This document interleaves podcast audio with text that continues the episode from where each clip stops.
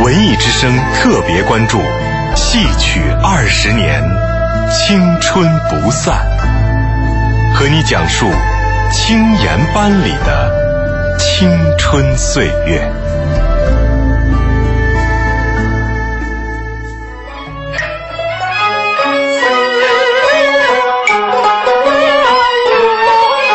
耳边这段新编历史剧《武则天轶事》是著名的程派青衣演员李海燕最常演出的剧目之一。作为著名的京剧表演艺术家、程派传人李世济的爱徒，李海燕把这出由师傅亲自编剧和首演的剧目演绎得有型有范儿，内力十足。一九九一年开始，李海燕正式拜师李世济，成为程派的再传弟子，系统学习了程派的表演艺术。一九九四年，他从唐山京剧团调入中国京剧院。一九九八年，李海燕考入中国优秀京剧演员研究生班继续深造。那时的他，和很多入学的同窗一样，都是舞台上响当当的名角儿、大腕儿了。我们还是走了前辈的那个足迹，领导们组建这个这个研究生班，也是为了这一代的演员。不断的学习，不断的提高。九十年代那个时候，我们也是都在各团呢、剧团，哎，有一定的基础，有一定的这个影响力。那么领导这个初衷非常好，把这些演员们再回到学校，前辈们、艺术家们哈，用傅连城也好或者，他们也有这个这个时候。但是真正跟老师学，有由国家来出资，国家来给你创造一个这么一个环境。不同于面对普通在校学生。当台下坐的是一群舞台经验丰富并赢得业界极高好评的戏曲大腕，很多青年班的授课老师还是感到压力山大。我们有一节课是那个学习那个锣鼓经，啊锣鼓点儿，和老师进来以后拿着那两个啊鼓毽子，还没上课呢，他就一身汗出来，我们也都大家也不言语，就盯着老师看。老师说：“给你们上课比较难。” 说你们因为都懂都会，你说我教你们什么？放松放松，不要紧张，老师，因为我们还就不知道的地方还还很多。您讲，我们认认真真来听。怎么说？就是在课堂上呢，尤其是专业课哈，更加规范化。在团里时间长了，有些地方呢比较棱角差了，啊，那通过这个课堂老师教完以后吧，我觉得这些悟出的东西呢，会比原基础上会更好。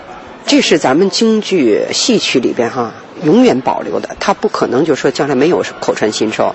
如果完全用录音老师去这么教，和我们口传心授老师的一招一字一句的这样教哈，是出来的东西是不一样的。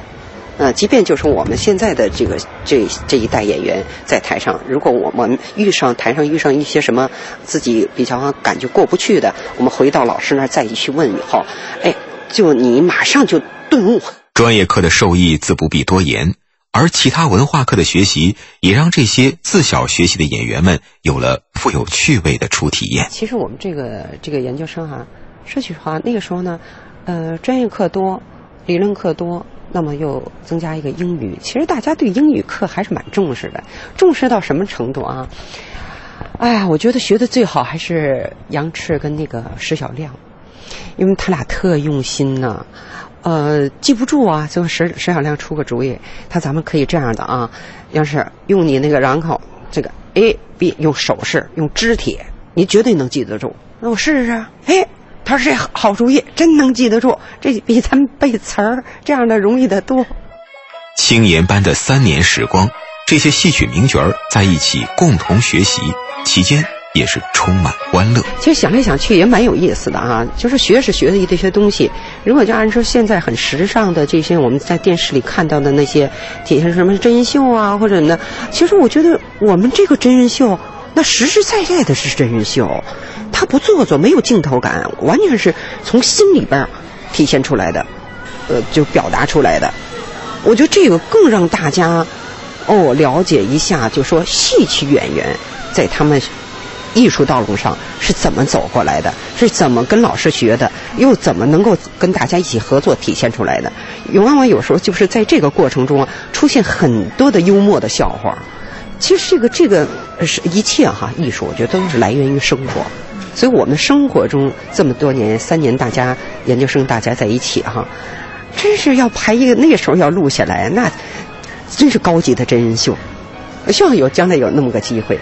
随着年龄啊，都岁数也到了，再回过头来，虽然不是小鲜肉的真真人秀，觉得是我们这个年龄的一一种真人秀，也挺开心的。